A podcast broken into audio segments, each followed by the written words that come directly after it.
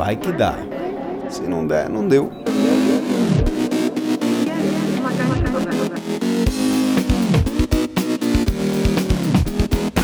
Pois é, bem-vindo a 2021.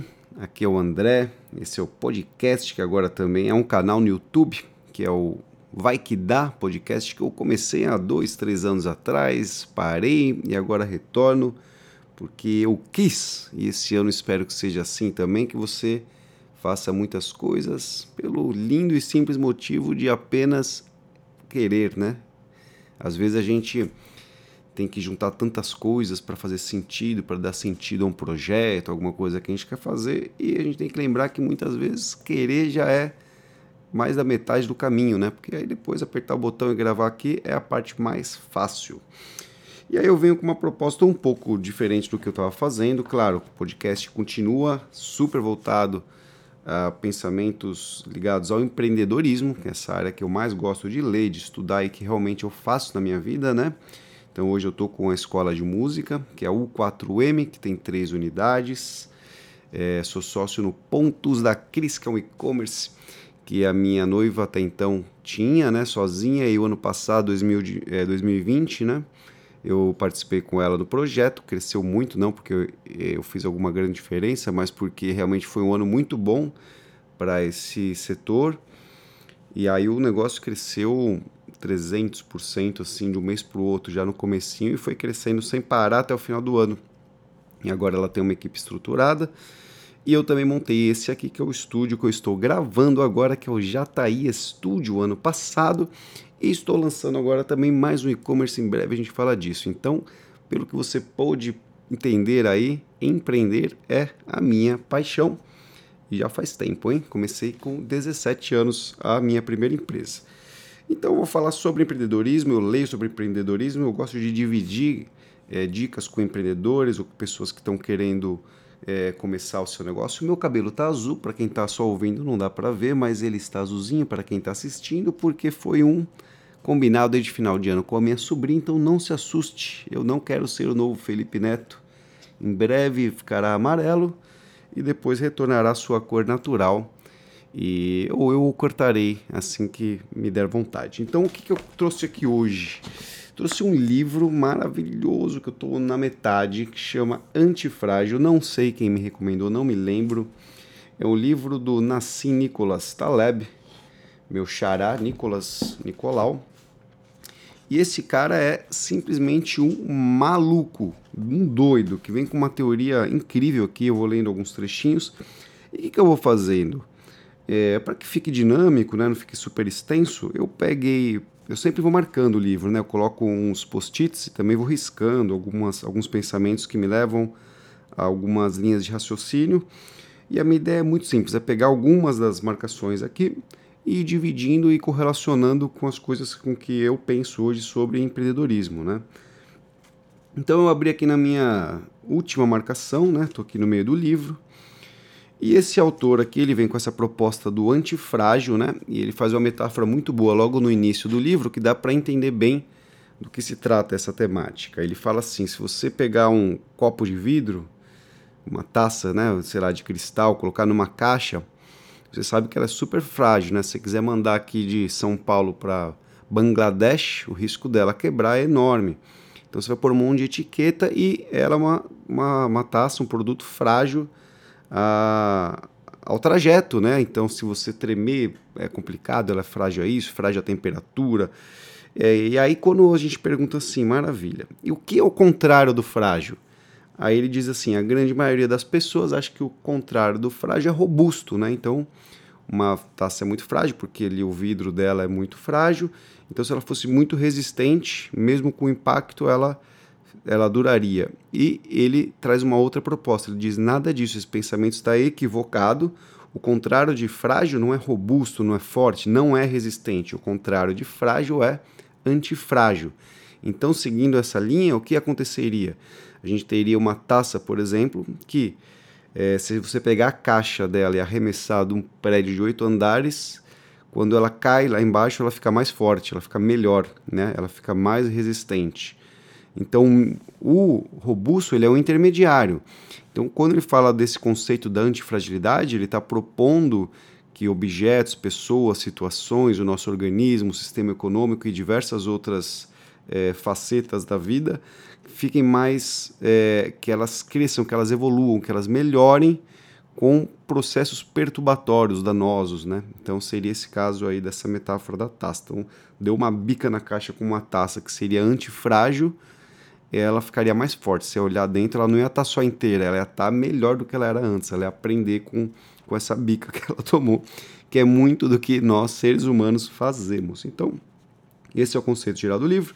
E eu peguei aqui um parágrafo bem. Não é nem um parágrafo, é um trechinho de um parágrafo é, bem simples. Então, ele diz o seguinte: ó. O flanador racional é alguém que, ao contrário de um turista, toma a decisão a cada etapa de repensar seus planos de modo que possa absorver as coisas com base em novas informações. Então, o que, que ele propõe aqui? Né? Que existe um tipo de raciocínio ou um tipo de jeito de levar a vida que a gente vai passo a passo, né, frente às novas circunstâncias, fazendo os nossos planos, repensando, né? E o contrário seria uma pessoa que, na verdade, traça ali um objetivo, sem contar com as novidades que que vão surgir no caminho e segue. Eu não quero trazer para essa para essa para esse pensamento algo religioso, né, ou divino, enfim, eu não quero entrar nesse setor, acho que é mó legal falar sobre isso, mas fica para um outro momento. Aqui eu queria realmente falar sobre empreendedorismo, né? Que a gente às vezes faz os planejamentos de ano da empresa ou para o nosso negócio ou para nossa atividade e aí a gente parte ali do, de uma fase 1 um e, e, quer chegar num, numa fase 2 e fica doido na meta, né? E vai batendo a cabeça só vendo aquilo. E aí esquece disso aqui que ele fala, né? Que, que é a verdade total, que se você... Ele, ele não está falando para não tenha objetivos, não tenha estratégia, não é isso. Aqui o que ele está falando é o seguinte, que existe um modo de você fazer as coisas que você vai aproveitando as informações que vão rolando, né, as, as coisas que vão te aparecendo e vai repensando. E esse é o modo que ele chama de antifrágil, que é o modo que fortalece. Então, se você está aberto, né, se você tem essa compreensão, se você está enxergando todo o redor e aparecer uma situação nova e você vai lá e refaz os planos, isso vai acabar te ajudando. E eu acho que empreendedorismo é o que as pessoas tentam chamar de inovação, né, velocidade de inovação, e que às vezes fica muito complexo. Então isso confunde a cabeça de quem está começando, né, porque tem muito é, pseudo mentor que vai dizer assim, não, foco é foco, né, faca na, na caveira, faca nos dentes, e aí você pega um, determina onde você quer chegar e vai em frente, não importa o que vai acontecer, e você segue o rumo. E não é assim, né, a gente que a gente não, qualquer um, né? A gente, da vida, a gente já percebe isso e, e é assim que funcionam as empresas. Então, inclusive, as coisas que surgem, a gente pode utilizar para refazer ou ser uma grande vantagem. Então, quando começou, do, acabou 2019, eu não fiz um plano para minha empresa sobreviver, para nenhuma delas sobreviver bem em 2020, porque o treco do coronavírus era algo muito distante, não era algo que a gente precisava colocar no planejamento anual talvez não de uma microempresa, talvez grandes empresas tenham pensado nisso, né? A gente não fez. Então, quando surgiu aquilo, né? Claro, nos primeiros indícios você já começa a ver como lidar. Só que a gente se preparou para um monte de coisa ruim e eu não lembro de nenhuma reunião estar tá se preparando para as coisas boas que surgiram. E aí se a cada passo, né? Porque qual foi a verdade? Muitos negócios cresceram demais, né? Muitos negócios ligados à internet, então a gente acabou é, caindo né, numa situação cheia de privilégios. Então o e-commerce começou a vender mais. E aí eu comecei a refazer minha agenda. Aquilo que estava planejado para segurar as pontas em um negócio, que já estava né, ali passando pela dificuldade da quarentena, beleza, vamos então agora gastar um pouco mais de energia nesse outro negócio. E, e, é isso, esse é o pensamento realmente que eu gostaria de dividir desse parágrafo. Agora tem mais um aqui, bem na sequência, muito legal, que é o seguinte: ó, é, a força do empreendedor do ramo da computação Steve Jobs estava precisamente em desconfiar das pesquisas de mercado e dos grupos de foco, aqueles com o objetivo de perguntar às pessoas o que elas querem e seguir sua própria imaginação O modo de fazer as coisas de Jobs era o de que as pessoas não sabem o que querem até você mostrar a elas. E eu concordo totalmente, totalmente, sabe? A gente faz muitos planos, olhando as pesquisas, quantos anos, né? Eu não fiz planejamento para o ano inteiro seguinte da empresa, vendo pesquisa só. E não é assim, a gente é, vê o Steve Jobs, o cara pega um treco ali que não existia, é, mostram as pesquisas, fala não, esse o caminho, ele fala, não, não, na hora que verem aqui o que eu preparei, eles vão gostar. Eu tô certo disso, mas como é que você sabe? Não, eu sei porque eu sei, eu, tô, eu sei que vai ser animal.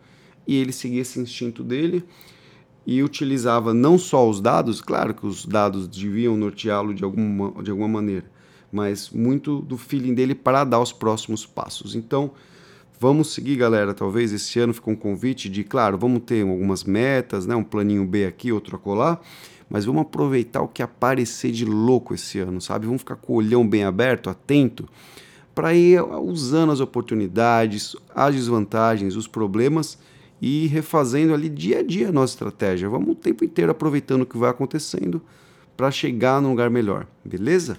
É isso aí, foi-se até mais.